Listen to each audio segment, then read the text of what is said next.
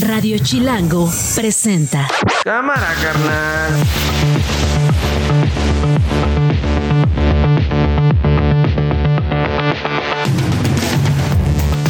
Viernes, ya es viernes 24 de noviembre del 2023. La una de la tarde en puntito. Yo soy Nacho Lozano y esto no es un noticiero.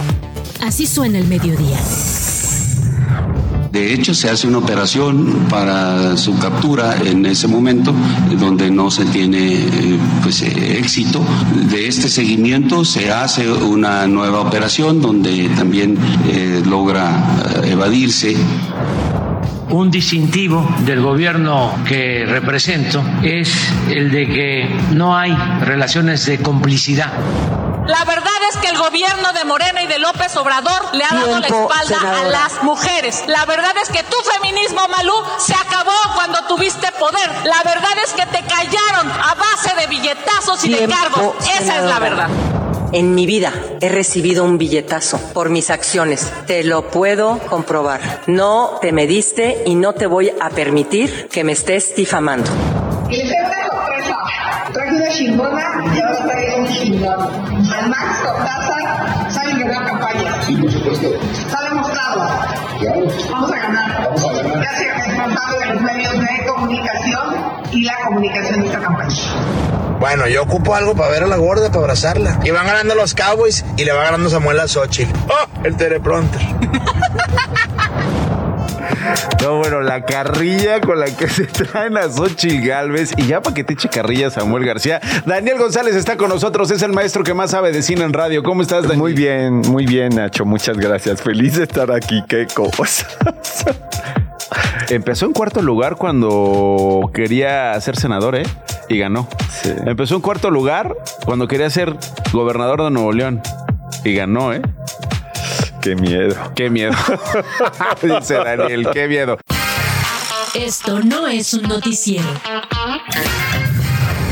Hace cosa de cuatro horas, tiempo del centro de la Ciudad de México, hace cosa de cuatro horas, en uno de los usos horarios del continente americano, supimos que comenzó ya el proceso de liberación de rehenes por el grupo terrorista Hamas. Están actualmente bajo custodia de la Cruz Roja. Son 13 rehenes liberados ya por Hamas. Esto lo indicaron medios internacionales citando a la oficina del primer ministro Benjamín Netanyahu. ¿Qué hizo Israel? Liberó a 39 presos palestinos, es decir, 39 presos palestinos por 13 rehenes liberados. Eh, además de los 13 rehenes israelíes liberados, hay 10 tailandeses que también fueron puestos en libertad y un filipino que también quedó en libertad y cruzaron a Egipto. Antes indicaron que se encontraban en ambulancias de camino a Khan Younis, en el sur de Gaza, hasta el cruce con Rafah hacia Israel. Este país, decía yo, dejó en libertad, Daniel, a 39 presos palestinos. Son momentos clave, muy duros, ¿no? Y además muy, eh, digamos, disparejos, ¿no? Por un lado, se hablan de decenas de miles de muertos en la franja y del lado de Israel, eh, cerca de 2.000. Entonces, pues parece que la fuerza no es igual. Eh, han habido organizaciones internacionales que han criticado a Israel por la manera en que ha hecho uso de la, suerte, de la fuerza contra población civil, eh, matando niños, matando adultos mayores, a mujeres en la franja de Gaza. Eh, ya confirmó Israel que el grupo islamista entregó a los rehenes, eh, como les decía yo, a la Cruz Roja. Estamos en estos cuatro días en que han cedido ambas partes en no atacarse. Es un impas, una calma chicha la que se vive en esta parte del mundo. Y después de estos cuatro días se va a reactivar la guerra. Arlén Ramírez es internacionalista, articulista de la revista Forbes. Arlén, eh, pues es la información que tenemos, ¿no? De esta liberación de rehenes. Esta noticia está en todos los portales internacionales en cualquier parte del mundo. Uno revisa eh, medios asiáticos, eh, europeos y por supuesto en Medio Oriente y en América y todos están dando cuenta de esto. ¿Qué te parece el intercambio? ¿Qué te parece este momento de la guerra en particular? Hola, ¿qué tal? Muy buenas tardes, gracias por la invitación. Pues bueno, es un momento de mucha luz, ¿no? De, mucha esperanza en medio de toda la tribulación que ha traído esta guerra tan terrible y devastadora, sobre todo en, materia eh, humanitaria. Hay que ver nada más las imágenes de los mercados y la gente saliendo 30 minutos después del, del inicio del cese al fuego, de esta tregua muy esperada, tratando de hacer la vida lo más normal posible, tratando de reactivar el comercio por lo menos por cuatro días. Y en el mismo sentido vemos no con, con entusiasmo pues el, el, la liberación de estos rehenes, el intercambio de acuerdos, el cumplimiento del acuerdo era fundamental, porque finalmente podría haber ocurrido que esto no se hubiera concretado. Sin embargo, la muestra de buena voluntad de ambas partes, pues eh, hoy arroja una luz que ya era muy urgente, muy necesaria, sobre todo porque pues la población civil está sumamente lastimada. Sí, ahora Arlen, eh, obviamente desde que ayer o incluso antier corrían estas versiones de las negociaciones, pues la pregunta que salía de este lado del planeta, la pregunta que salía en nuestro país era, ¿qué va a pasar con los dos mexicanos que son parte de estas decenas de rehenes que tiene Hamas, que tomó desde octubre y que en teoría esperaríamos fueran puestos en libertad. Eh, no sabemos mucho del pacto, han habido algunas filtraciones, eh, hoy sabemos que se ha concretizado esto, ¿no? 13 rehenes israelíes, 10 tailandeses, un filipino a cambio de 39 presos palestinos. Eh, estos rehenes que libera Hamas son niños, no sé tú qué información tengas, niños, mujeres, como lo habían puesto al inicio, y por lo que se ven las nacionalidades, Ilana Gritsensky, que es una mexicana, junto con Orión Hernández, dentro de la lista de los mexicanos secuestrados por Hamas, pues parece ser que no, no fue liberada. No, no, no están en la lista aparentemente, pero además, déjame decirte que, que son muy pocos menores, ¿no? Para, para la cantidad de niños que, que se especula que hay son pocos menores porque los menores tristemente tienen mayor valor en este tipo de intercambio. Ah. Los grupos terroristas lo que hacen es irse por, eh, va a sonar terrible lo que voy a decir, pero con las monedas de cambio que quizá pueden hacer menor presión. ¿no? no me digas esto, a ver, a ver, dame más detalles. Eh, eh, en un intercambio en medio de la guerra, la vida de una niña, de un niño no tiene, de un niño no tiene el mismo valor que quién. ¿Quién es el que en esta escala tendría Por ejemplo, mayor valor? los, eh, los niños tienen más valor que los adultos mayores, por eso los retienen y los, eh, porque obviamente la vida de un menor de edad genera más especulación, okay, entonces tienen más valor. Yo te había entendido lo contrario, tienen más valor respecto a la vida de un, hombre mayor, me imagino, hombre, ¿no? porque entonces después de un niño serían las mujeres. Exactamente. Las mujeres, las mujeres con condiciones a lo mejor como embarazo, como eh, enfermedades, etcétera, las mujeres jóvenes tampoco eh, son liberadas en la primera etapa en un intercambio de rehenes porque tienen un peso mucho mayor que una mujer de la tercera edad, por ejemplo. Y lo que estamos viendo justamente son pocos niños, más mujeres de la tercera edad y un grupo de trabajadores tailandeses que estaban por ahí eh, también en, en reclusión y que obedece, por supuesto, a las negociaciones no con el país, sino con su empleador. Con su empleador. Eh, y además también el valor de las vidas, ¿no? Estamos hablando de un lado de 24 rehenes por Hamas contra 39 palestinos, lo que, ¿qué te dice? Que la vida de un palestino vale menos que la de un tailandés, que la de un filipino o que la de un israelí y que sí, y tristemente, que sopesando el, el costo, ¿no? De, de y, y, teniendo en cuenta la mentalidad de negociación con un grupo terrorista, ah. ¿no? Eh, esta, estas vidas pues tienen, por supuesto que tienen o deberían tener el mismo valor, eh, un mismo peso específico. Sin embargo, para el momento de la negociación, pues eh, lo que está buscando Israel es generar una ventaja importante, sobre todo, y lo vimos en alguna imagen que circuló el día de ayer, poniendo con un peso mayor que el globo terráqueo, ¿no? A los rehenes eh, israelitas. Entonces, ese mensaje de alguna forma nos dice que, bueno, para ellos liberar más eh, presos eh, o, reclusos, ¿no? dentro de la guerra, excarcelar a mujeres, pues finalmente no le representó un, una, un golpe importante en su operación militar.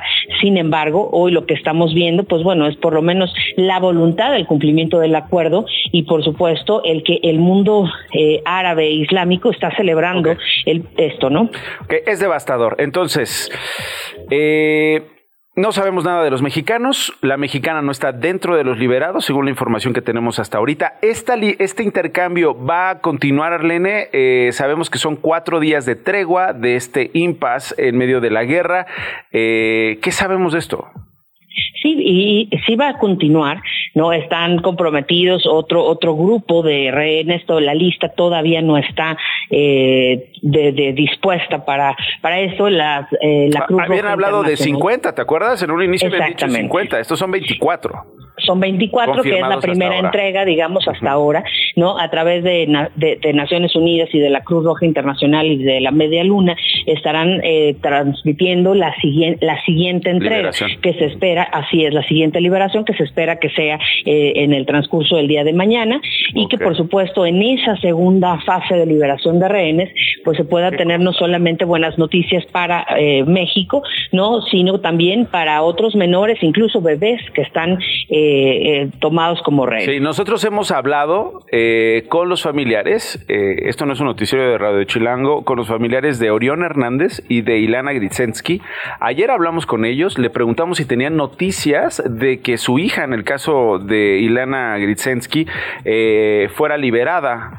nos, dijeron, nos dijeron que no, que ni las autoridades mexicanas ni las autoridades israelíes les habían contestado nada, ni habían tenido contacto de nada, no tenían información de que Ilana fuera eh, una de las liberadas ni en esta primera ronda, que ya está confirmado que no es, ni en las que vengan cuando vengan. Así que bueno, eh, si sabemos algo se lo iremos compartiendo y lo terrible de todo esto, Arlene, es que hay gente secuestrada, eh, siguen muriendo personas, siguen muriendo civiles, gente que no tiene nada que ver con esta lucha de poder, con, esta, con este discurso de terrorismo, con este discurso de Estado, con este discurso de más poder. siguen muriendo, hay heridos que han sobrevivido y que además cuatro días de tregua son los que acordaron para después regresar a los misiles, regresar a los ataques y regresar a estas bestialidades que hemos estado viendo en las últimas semanas. Eh, ojalá lo podamos seguir conversando contigo, Arlena. Por lo pronto te agradezco mucho que hayas conversado con nosotros. Al contrario, muchas gracias por la invitación como siempre. Muy buenas tardes. Esto no es un noticiero. Eh, novedades desde el frente, novedades desde la campaña de Xochil Gálvez. Max Cortázar es ya el coordinador de comunicación de la Cámara, de la Cámara, de la campaña de Xochil Gálvez. Me imagino que vas a andar con cámara, Max. Me imagino que, que, que, esto te pone contento. ¿Cómo te convencieron? ¿Cómo te convenciste? Bienvenido a Esto no es un noticiero, Max. Mi querido Nacho, ¿cómo estás? Bien, ¿tú? También muy bien, gracias. ¿Costó trabajo decir sí? ¿Costó trabajo decir sí? Eh, ¿Lucharon por convencerte? ¿Qué pasó? Pues mira, este, de origen platicó conmigo Xochil, este, después ya con Santiago Krill, coordinador. Este, yo creo que está a, muy buen tiempo. este, los, los, los cambios, etcétera, este, son muy normales en las campañas, los refuerzos. Este, prácticamente la campaña arrancó, dijéramos, la pre-campaña arrancó el domingo, el domingo y yo creo que ahora se viene un gran trabajo por delante. Ok. Eh, ¿Cuál es el trabajo por delante? Porque seguramente has visto, tú eres una persona muy informada, que además tiene mucho contacto con periodistas, las columnas que han surgido en las últimas semanas. Xochil Gálvez no es la misma del inicio, Xochil Gálvez ha perdido algo, Xochil Gálvez no tiene la misma luz, eh, digamos, no captura la misma atención, no tiene la misma espontaneidad que tenía al principio cuando se le candidateaba. Hay que hacer un cambio de campaña, hay que hacer un cambio de comunicación. Ha tenido muchos dislates, Max, tú estás enterado de eso, lo que pasó con Alito, lo que pasó con el prompter en Revolución. ¿Qué análisis hiciste de cómo va la campaña hasta ahora y, después me explicas qué vas a hacer después. Pero ¿cuál es tu diagnóstico a este momento de la campaña de Xochitl Max? Pues mira, repitiéndote un poco lo que te estaba comentando, en los procesos de las campañas, pues siempre van, van pasando diferentes, diferentes cosas, hay diferentes coyunturas, tienes de repente momentos donde estás muy arriba, de repente donde se estabilizan las cosas, y hay un punto donde tienes que empezar a reforzar, a reforzar el equipo, al equipo, tener gente nueva, reforzar al equipo que ya está. Creo que hay un buen equipo y yo creo que a partir de ahora se tiene que, dijéramos, organizar el mensaje, la logística, la agenda, la agenda, yo creo que tenemos y lo más importante es que tenemos una muy muy buena muy buena candidata, muy buena candidata, conoce, conoce, es una buena administradora, es una buena política, conoce lo que le duele a las diferentes eh, regiones regiones del país y pues bueno, lo que ya lo que ya pasó ya pasó y vamos para adelante y vamos con todo. Ok, lo que pasó ya pasó, lo dice Max Cortázar, estuvo en la campaña de Felipe Calderón en el 2006, estuviste en la campaña de Rafael Moreno Valle, eh, ganaron Puebla, estuviste en la campaña de Marta Erika Alonso, ganaron también Puebla, ¿qué fue? 2013, ¿no? Frente a eh, Miguel Barbosa. Este fue 2018. 2018. Ah, 2018, perdón, 2018, 2018, sí, 2018. Es correcto. Ahí, ahí ganas. con Tony Gali. Sí, es cierto, porque también fue, fue la elección presidencial y también la, la, ganaste. Ahora, ¿qué viene? Después de lo que pasó con Xochitl Galvez, ¿qué viene, Max? ¿Cuál es el plan? ¿Cómo, cómo, cómo subir? Pues mira, lo primero, lo primero es están terminando, ya prácticamente están muy avanzados en el tema de la propuesta la propuesta tendrá que aterrizarse y hacerse hacerse muy vendible y muy entendible para la gente, eh, lograr tener una gran estructura en todo el país. Una campaña presidencial requiere de muchos replicadores en los diferentes estados, ¿no? Que estén todos los días replicando el mensaje en lo que la candidata está por su parte en las giras en las que se en las que se encuentra ¿no? También hay algo importante que al final tuvimos en este, este, último mes, donde es esta parte donde los partidos políticos estaban poniendo de acuerdo, sobre todo en el tema de candidaturas, gobernadores, senadores, diputados. Eso ya llegó a puerto, se cerró, llegó en muy buenos términos, y entonces ahora también estoy convencido de que tendremos a los partidos al 100% concentrados en la campaña presidencial, que dijéramos es la cabeza de la pirámide, y de ahí todo hacia abajo. Ok. Eh, ¿Has leído estas críticas también en el sentido de que Xochitl Galvez está sola, que los partidos la han dejado sola? ¿Qué, qué dices tú? ¿Qué te encontraste en la campaña? ¿Esto es cierto? no, es un poco lo que te platico. ¿eh? Fíjate que lo que pasa es que, como, como bien sabes, pues los tiempos se adelantaron. Sí, no, no, no, no, como nunca, Max. ¿Y cuántas campañas no has visto tú? Es correcto, se adelantaron como nunca. Y entonces se empalmó con todos los procesos y sobre todo cuando tienes una alianza donde tienes que dividir distritos, candidatos, etcétera, se empalma con eso los partidos de manera natural se concentran en cómo va a ser la distribución y la repartición de qué le va a tocar a cada uno. Entonces se empalmó con esta parte y genera esa sensación, pero realmente es un empalme y es natural que en las campañas pase, pase, pase esto y sobre todo en las negociaciones de los partidos. Y te decía que esto ya quedó, pues prácticamente para ser muy coloquiales, muy bien planchado. Ok. Y ahora ya veo totalmente a los partidos volcados para ya involucrarse al 100% desde la campaña presidencial y de ahí para abajo. Ok, ahora, ahora ya los ves volcados. Dices, antes eh, se cruzaron varias cosas que tenían que ver, pues con esto también, ¿no? De definir las candidaturas, ver lo del Congreso. Y es correcto.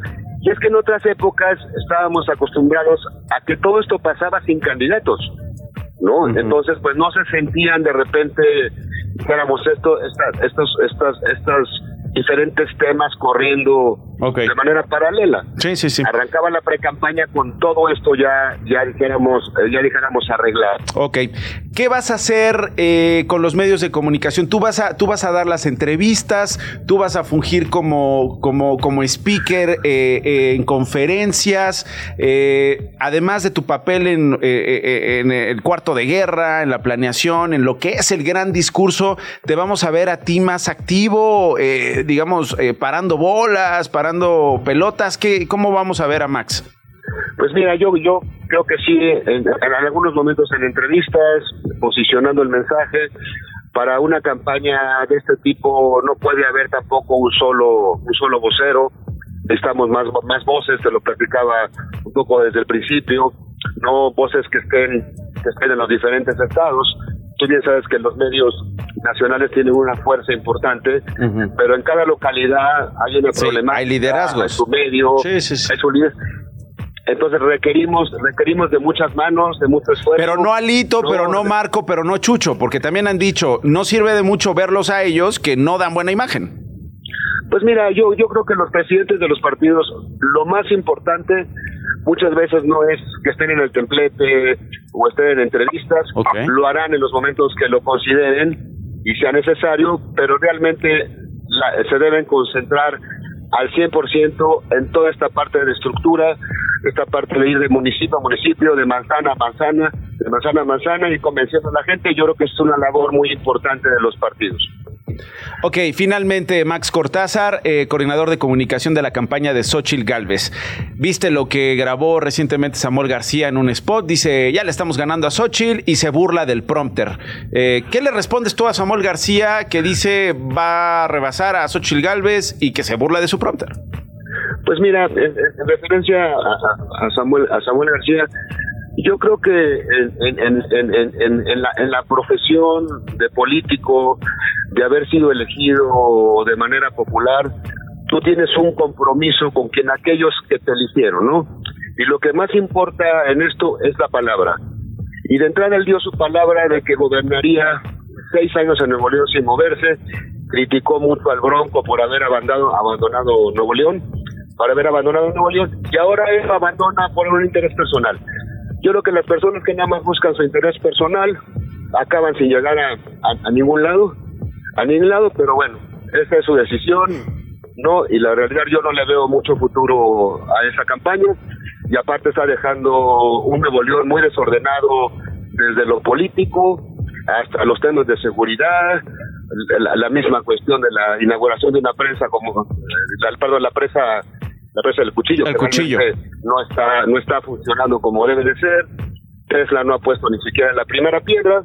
Entonces yo creo que si tú te comprometes con una persona, un con, tu con tu con tu gente, la gente de tu estado, a hacer un gran trabajo durante seis años, no puedes llegar y aventar las cosas porque tienes este cuestiones personales o de reflector o no lo sé. Ok.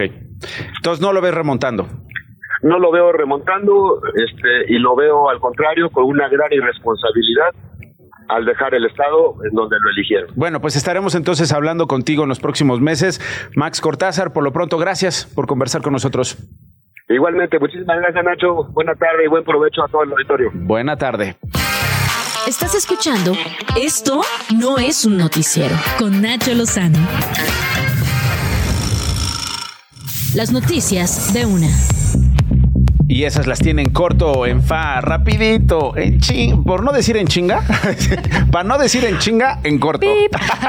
Gloria Hernández, ¿cómo estás? Muy bien. Ya es viernes. Ya, por fin viernes. Esa sonrisa. Ay, Me cuesta trabajo sacarle esa sonrisa en lunes. Gracias, Nacho, muy contenta aquí en lunes. Martes, ahí va aflojando, pero viernes, mira. Ah, sí, ya rebosante. Bueno, eh, a, todos, a todos tenemos deslices, ¿no? Híjole, pero este está como de un siglo diferente. Ay, no seas así. ¿Qué gente eres, Badira, Bandira, Mandira. A ver, ¿qué pasó? Pues en estos repasos históricos que suele hacer en sus mañaneras, el presidente tuvo una ligera confusión al citar el periodo de gobierno de Porfirio Díaz. Estaba criticando esta perpetuidad en el poder de él y de Antonio López de Santana. Vamos a escuchar cuál fue el pequeño desliz que tuvo. La primera mitad del siglo XIX, Santana. Y desde el 76 hasta el 2011, Porfirio Díaz. ¿Cuál democracia? O sea, al 2000, al, 2011. Hasta, hasta, el 2011 lo siguió soñando, yo creo. Oye, e igual este, Está buenísimo. Ahí estaba, ahí estaba Calderón, ¿no? ¿Y yo por qué? A mí, ¿por qué me están? no, oye, pero no, 2011 no. 1911. Sí, yo creo pues ahí se le, se le, se, le, chispoteó al presidente. Bueno, sí Una pasa, sí pasa. De veras, se equivoca el presidente, ya están todos, ¿no? Que si no puede decir Badiraguato. A todos nos pasa, ¿no? pero pues es que si le pasa al presidente que además se burla de los demás. Exacto. Con razón le llueve y le llueve recio. Bueno, el secretario de la Defensa Nacional, ¿qué reveló Glow? Reveló que Néstor Isidro Pérez, detenido el miércoles, es quien ordenó el ataque contra la unidad habitacional militar en mm. Culiacán, en el llamado Culiacanazo. En 2019 reveló que desde hace tiempo le seguían los pasos. Escuchemos. De hecho, se hace una operación para su captura en ese momento, donde no se tiene eh, pues, eh, éxito. De este seguimiento se hace una nueva operación donde también eh, logra evadirse. Que en teoría esto fue lo que llevó al presidente López Obrador a soltar a Ovidio Guzmán López, ¿no? Por el riesgo que corrían en esta unidad habitacional las familias de los militares eh, que están eh, viviendo allá en Culiacán o que en ese momento, en el 2019, estaban viviendo en, en Culiacán y que el Nini, este hombre, Néstor Isidro Pérez, estaba pues asusando y organizando para atacar, ¿no? Es decir, para Sí. matar gente si es necesario a cambio de la vida de Ovidio Guzmán. Exacto, que además lo consiguió en ese momento y pues ahora es parte de lo que están en Culiacán un poco alertas, pero parece ser que todo está tranquilo en la, allá en la ciudad de Culiacán. Eh, gente en las cárceles eh, eh, fueron liberadas, ¿no? Muchas personas que estaban presas eh, terminaron en las calles, esta amenaza en la unidad habitacional, balaceras prácticamente en todo Culiacán, un, un encendido que no se había visto, ¿no? Un, un- momentos de verdad duros en ese jueves negro. Y finalmente entiendo que el gobierno de Joe Biden dice, muy bien, felicidades, venga, chepa acá. Sí, y pues el mismo presidente le agradece justamente por sus palabras y dijo que es una constancia de que su gobierno no tiene pactos con el crimen organizado. Escuchemos este agradecimiento. Un distintivo del gobierno que represento es el de que no hay relaciones de complicidad. Las senadoras Kenia López del PAN y Malú Micher de Morena se enfrentan durante un debate. Ay, qué bonito lo dices porque eres una profe- profesional, pero se agarraron. Sí. Se agarraron y se tundieron con todo. Se gritaron de una manera Había impresionante. interrupciones y la senadora panista acusó a la morenista de que su feminismo se acabó con el poder y así se dio parte del intercambio. Esto es solo un fragmento. La verdad es que el gobierno de Morena y de López Obrador le ha dado la espalda senadora. a las mujeres. La verdad es que tu feminismo, Malú, se acabó cuando tuviste poder. La verdad es que te callaron a base de billetazos y cargos. Esa es la verdad. En mi vida he recibido un billetazo por mis acciones. Te lo puedo comprobar. No te mediste y no te voy a permitir que me estés difamando. Cálmate o te calmas. El video está bueno, les recomiendo que lo busquen en Twitter. Lo, lo- lo estuve, lo estuve viendo hace ratito. Te pasaste. Este, pues es que mírate, por no decir otra cosa, ¿no? Que en una de esas sí se le salía a Malú Miche. Pero creo que en el, en el marco del Día Internacional de la Violencia contra la Mujer, pues es bueno que, que ver qué están proponiendo Ah. Las senadoras, pues. Me encanta. Eso es lo importante. Estaban hablando del 25N, que mañana es justamente Exacto. este Día Mundial contra las violencias que padecen las mujeres. Y terminó en esto. En un zafarrancho, Bueno, básicamente. bueno. Y en una historia subida a redes sociales, ya escuchamos, el precandidato presidencial de Movimiento Ciudadano Samuel García se burló de Xochitl Gálvez por el episodio que vivió hace un par de semanas cuando olvidó su discurso. Vamos a escucharlo. Bueno, yo ocupo algo para ver a la gorda, para abrazarla. Y van ganando los Cowboys y le va ganando Samuel a Xochitl. ¡Oh! El teleprompter. No, bueno, pues ya reaccionó también Max Cortázar, ya le respondió Max Cortázar a Samuel García en este programa. Una y media, gracias, Lo. Gracias. Agenda Chilango. Se espera un fin de semana frío y quizás con un poco de lluvia. Por ello te presentamos planes para resguardarte y pasarla a todo dar. Música. Tino el Pingüino es un rapero de la Ciudad de México y precisamente regresa a la ciudad para presentar su más reciente álbum, El Horror, en el Teatro Metropolitan este 24 de noviembre. ¿Quieres experimentar? Continúa la octava edición del Festival Internacional de Cine con Medios Alternativos, dedicado a la inteligencia artificial. El FICMA reúne tecnología, cine y nuevas narrativas audiovisuales. La cita es este sábado 25 de noviembre en el Complejo Cultural Los Pinos y es totalmente gratis. Y si prefieres la realidad virtual, lánzate a Inspark, el parque del futuro. Espacio con simuladores Ícaro, videomapping, luces robóticas, sonido envolvente, megapantallas y un show de música y color. Podrás divertirte este viernes 24 en la Plaza Carso. Teatro. El Festival Internacional de Teatro Universitario comparte las obras ganadoras de estudiantes, egresados y profesionales. Te sorprenderás del talento mexicano. La cita es en el Teatro Santa Catarina, en uno de los más lindos barrios de Coyoacán. Tienes chance hasta el 3 de diciembre. Y para ir con los más pequeños, Sumérgete en un mundo de fantasía junto a El hombrecillo del reloj. La historia de Miguel, un niño que encuentra una puerta secreta y descubre un antiguo reloj, con un diminuto hombre con la capacidad de controlar el tiempo. Una experiencia perfecta para disfrutar en familia este domingo 26 de noviembre. La cita es en el Foro El Cubo, en la Colonia del Valle. chilango.com, diagonal agenda. Así que ya lo sabes, no hay pretexto para quedarse en casa. A pesar del frío, Yo soy Orlando Oliveros y esto es Agenda Chilango. Esto no es un noticiero.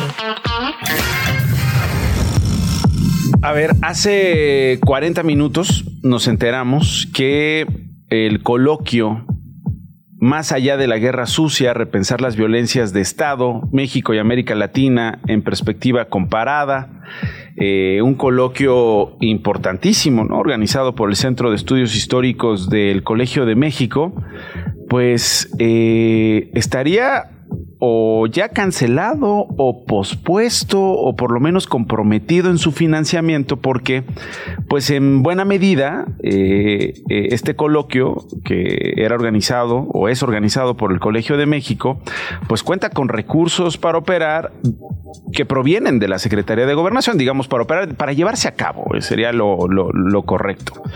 Y nos enteramos de esto porque el académico Sergio Aguayo posteó censura a la libertad académica.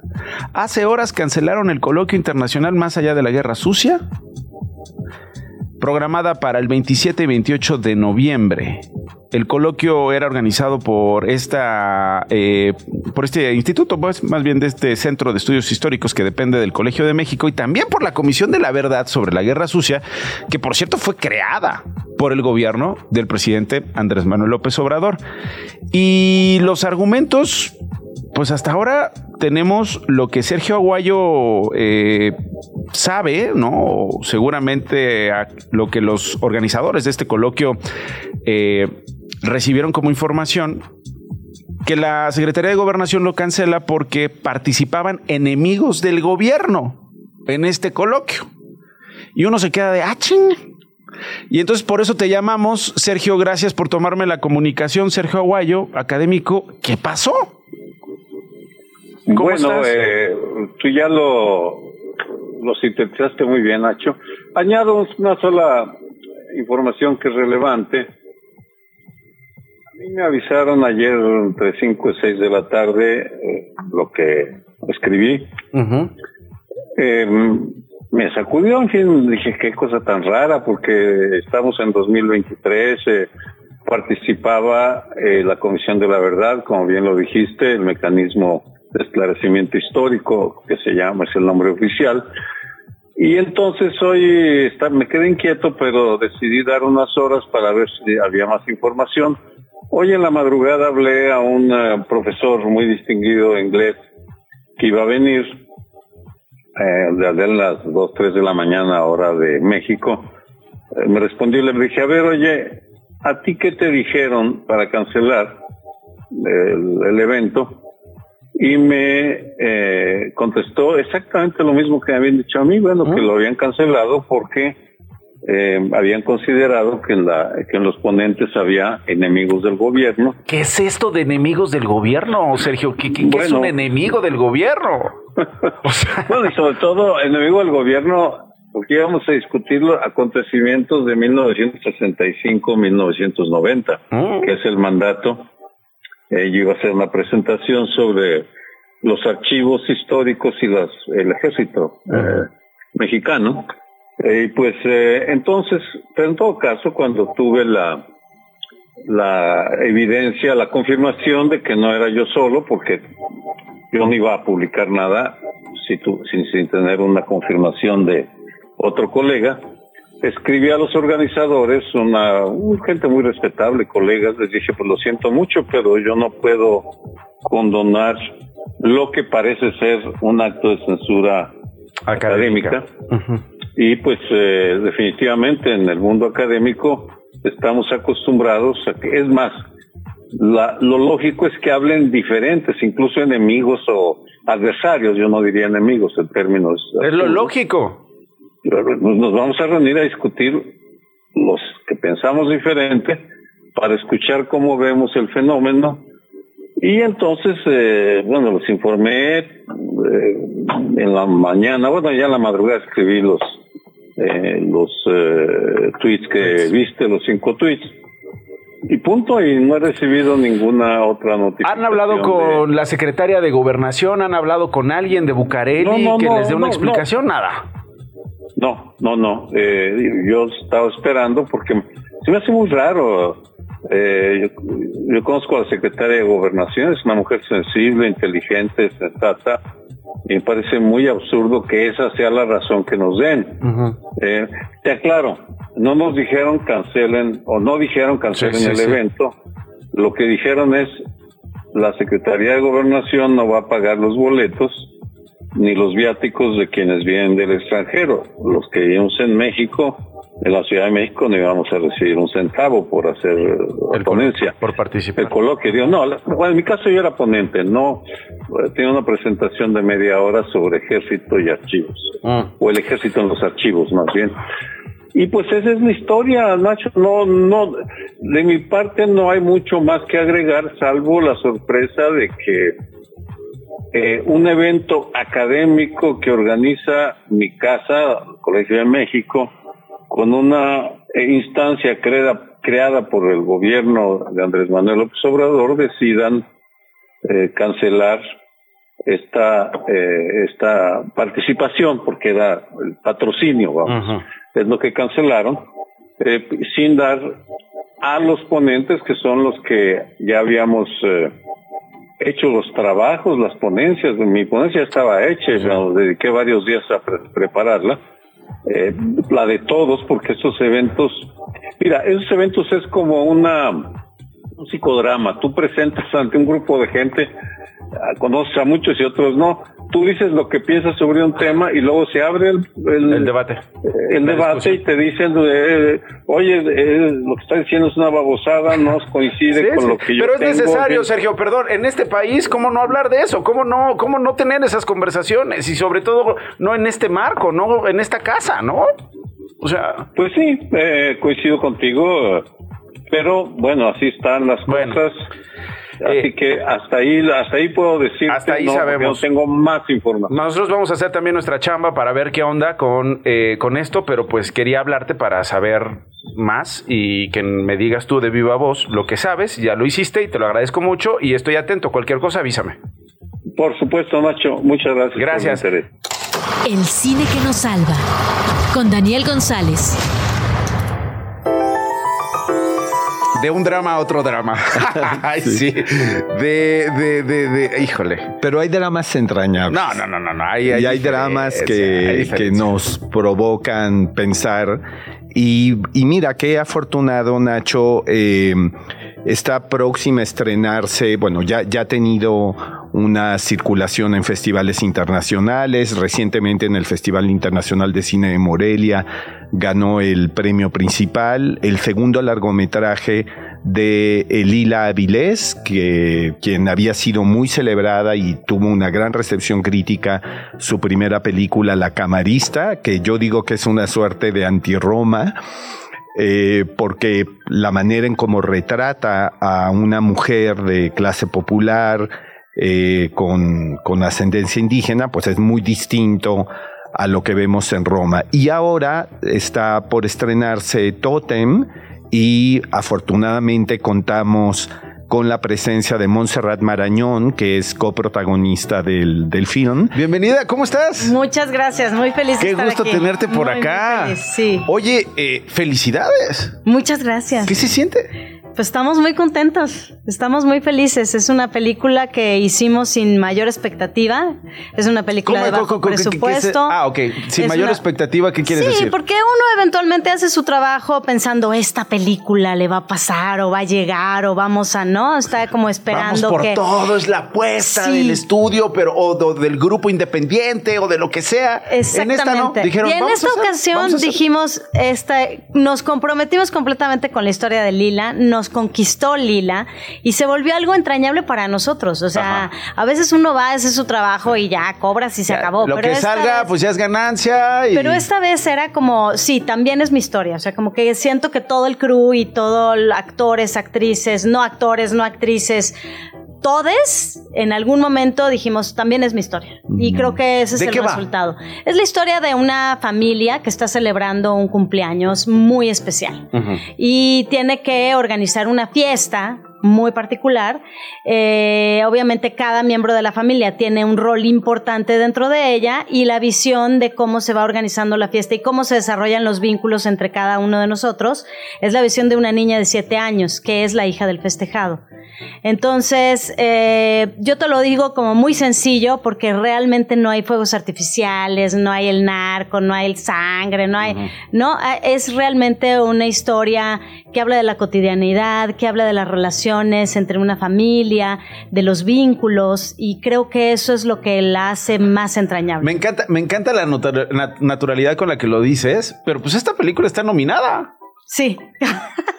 está nominada, bueno, Todavía no llegamos a esa nominación. Estamos eh, luchando, digamos que es la es el gallo de México para llegar al Oscar. Es decir, está, escogida, está escogida. Exacto. Sí, exacto. Tienes razón, porque sí, eh, porque ustedes también ayer en el cine son como los de Morena y los del PAN. No, no soy precandidata. soy defensora de los comités nacionales de la cuarta transformación cinematográfica. No, pues o sea, es decir, es la apuesta, es la candidata, la propuesta de la academia, de la academia, ¿no? Para que participe en los Oscars Oscar, que, eh, que cuando se revelan en, febrero. En febrero, sí, pero hay para las películas extranjeras hay una lista primera de todas las que se inscriben, hacen una lista y a partir de esa lista ya se seleccionan las cinco, que esperemos que Lila Vilés llegue al final, porque pues, la película, además algo, algo muy lindo de la película, en eh, Montserrat, tanto ha hablado el cine mexicano de las familias desde la época de oro,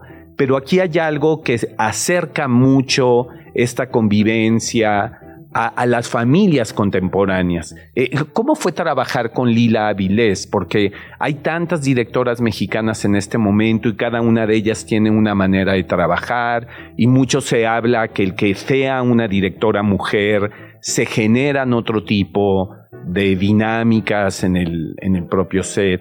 Yo creo que la virtud de Lila Vilés es que ella viene del teatro y es una directora de actrices, de actores, de no actrices y de no actores. Como tú, que también vienes de la UNAM, ¿no? Exactamente. Tú estudiaste en Adanta Ligieri, literatura dramática y teatro, ¿no? Yo estudié, yo estudié literatura dramática. Vengo de, la Facultad de Filosofía y hierbas, hermanos. Y hierbas. Exacto, vengo de ahí. Y, Lila Vilés es una, es una directora de, de actores, actrices, ¿no? Entonces, eso es muy diferente porque generalmente a mí me ha tocado trabajar con muchos directores y directoras y están más preocupados por el encuadre, por la luz, por la cómo se ve la imagen, la estética, no sé qué. Y realmente lo que hizo Lila es preocuparse por qué le pasaba al personaje, qué emoción por las tenía, emociones, por, las, emociones. Y creo que ahí es cuando podemos ver en esta película un tono, pues, parejo, ¿no? O sea, no hay nadie que esté sobreactuando, actuando de más, sino que realmente todos estamos en ese mismo tono naturalista, en ese tono íntimo, en ese tono del cotidiano,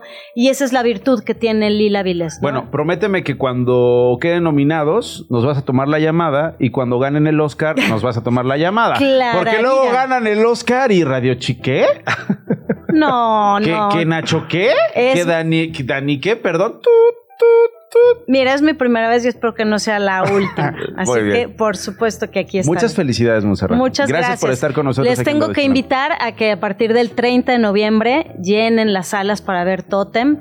Eh, ya habíamos tenido un previo estreno, pero ahora sí llegamos a nacional, todas las salas. Entonces, por favor, vayan a ver. ¿Con cuántas copias? creo que hay como ciento y cacho. Ah, o sea, sí está fuerte, sí está fuerte. Sí, y el primer fin de semana es, fundamental para las películas mexicanas. Sí, porque desafortunadamente las cadenas ahí deciden si se queda Totem o se queda el superhéroe. Y si no o les, la película gringa. No les inquietó lo que yo digo, pues mira, es una película que ha tenido un montón de premios alrededor del mundo, literalmente. Estoy hablando de África, Europa, o sea, ha llegado a todos lados. No te preocupes, es ha que también. mucho premio y tengan curiosidad por eso. Exacto, es que es eso. No te preocupes. Oye, si no les gustó lo que. A ver, también como mexicanos tenemos una responsabilidad de ser curiosos y de ir a las salas de cine. No apoyar a lo güey, es decir, ay, consuman cine mexicano. No, es calidad, es trabajo. Ya se les vendió aquí hagan lo que tengan que hacer porque si no se van a arrepentir. Sí, y, este es el caso. ¿eh? Y este es el caso para que no se arrepientan de estuve en las salas y me lo perdí. Gracias por venir y muchas felicidades. Gracias. Mucha suerte. Una de la tarde con 48 minutos. Dani, eh, ¿qué traes? Eh, creo que nos tienes algunas propuestas importantes para el día de hoy. Veo que quieres hablar de Napoleón, pero también me gustaría que nos recomiendes un par de películas para contextualizar lo que está pasando en Argentina, si te parece. Sí, de hecho, además con ese, esa gran historia que tiene el cine argentino, estaba pensando, Nacho, justamente eh, a propósito del triunfo de Javier Milei, de Javier Milei eh, varias películas argentinas recientes han dado cuenta de esta cicatriz enorme que fue la dictadura en la década de los 70.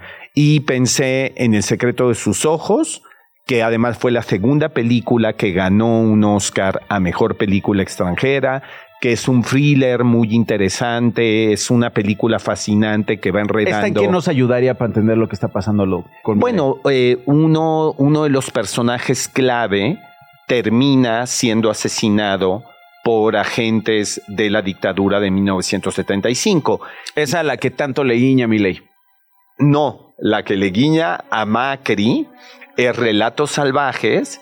No, no, no, pero la dictadura. Ah, sí, sí, claro. Pues digo, eh, digo, no, yo no, no puedo saber si va a ser un dictador, pero en sus declaraciones. Lo ha dicho, ha simpatizado, ha Claro, claro, ha matizado que, y bueno, para millones de argentinos, no hay lugar para el matiz. Imagínate. ¿no? Y bueno, otra película muy reciente, Argentina 1985, que justamente habla del juicio a eh, los responsables de la muerte y de la desaparición de miles de personas y que fue un juicio muy emblemático de a favor de la memoria histórica, a favor de resarcir eh, en alguna medida el daño a las víctimas de la dictadura y pensé en una película como Relatos Salvajes, que es una película de humor negro deliciosa. Una joya. Sí, una joya. Y una de las historias, Nacho, habla de un pasaje que es eh, para los argentinos fue plenamente reconocible.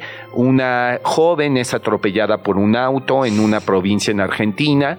El que va conduciendo el auto se llama Mauricio como el que, el que eh, esto, esto ocurrió. Como Macri. Exactamente. Bueno, de hecho, eh, eh, hubo mucha controversia. Macri dijo que él no iba manejando, pero un testigo presencial del hecho, él dijo que vio a Mauricio Macri manejando. Entonces, claro, es este tema. En la vida real, digamos. Hay claro, claro. En la vida es el relato que y el relato evoca este pasaje y claro, bueno, de lo que habla es del abuso del poder, de cómo los políticos tienen esa capacidad Uy, de. qué buen plano se estás armando para el fin de semana, para reverlas, las, los que ya ah, lo vieron. No, claro. Y yo creo que vale la pena porque el cine es un patrimonio de la memoria. Entonces, de Ya Alex ya las está descargando. ¿Ya?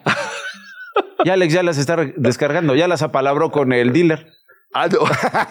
con el del mercado. Con el del mercado. Va a ir a intercambiar las que, las que rentó la semana pasada por, por estas que estás diciendo. ¿Y tienes otra más? Bueno, y, Napoleón igual podríamos dejarla para hablar más extensa. Se acaba de estrenar. Ah, esa nos da para hablar el sí, Sí, yo, yo creo que sí vale la pena dedicarle un poco más a Napoleón. ¿Le pero dedicar? Dedícale. Este es tu programa. Ah, por favor, habla de Napoleón. Bueno, mira, eh, la, vara estaba muy alta. Eh, eh, hay una película clásica, Nacho, de 1927 de Abel Gans, llamada justamente Napoleón, como la película ahora de Ridley Scott, que fue una película fundamental en la historia del cine, rompió con muchas reglas, fue muy innovador en su momento y es el gran referente de una biografía de este militar francés que marcó la historia de Europa y que sigue generando odios y fascinaciones todavía hoy. Y la película de Ridley Scott es un gran espectáculo, es decir, desde el punto de vista estético y visual, la recreación de las batallas, pero me parece que es una película que no termina por resolver un estudio de personaje, ¿no? Eh, en donde, bueno, eh, hablar del Napoleón militar, que era un estratega admiradísimo, y este Napoleón enamorado de Josefina, eh, quien lo humillaba, con quien tenía una relación así, pues muy turbulenta. Entonces, bueno, creo que vale la pena. River, este, Joaquín Phoenix, como siempre, es estupendo ¿Ah, sí? y extraordinario. Ah, bueno, me la voy a echar hoy. Sí, sí, sí. Eh, pero eh, yo creo que es dispareja la película, pero que el público... ¿Por qué dispareja? Eh, hay una primera parte que es muy, muy intensa, muy interesante, y luego ya hacia la segunda parte eh, es una película muy reiterativa, con pierde ritmo, Ah, no esto. termina por resolverse en hacer algo épico o algo mucho más psicológico. Hay una promesa de una versión de cuatro horas que se va a estrenar en Apple TV cuando la película salga en plataformas.